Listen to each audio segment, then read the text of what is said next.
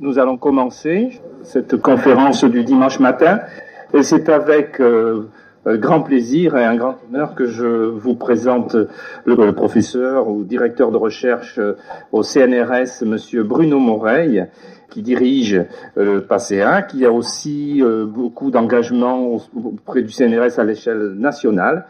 Il est spécialiste de préhistoire. Il a écrit aussi beaucoup d'ouvrages de, vulgarisation sur l'homme de Néandertal, sur les découvertes des, premières tombes. Euh, il y a des documents euh, que vous pourrez trouver euh, mis à disposition de la librairie Mola sur les parvis. Le symbolisme a toujours intéressé l'homme. Le symbolisme fait partie intégrante du travail maçonnique et donc Monsieur Morey, qui n'est pas franc-maçon, va nous donner l'approche scientifique de l'émergence du symbole.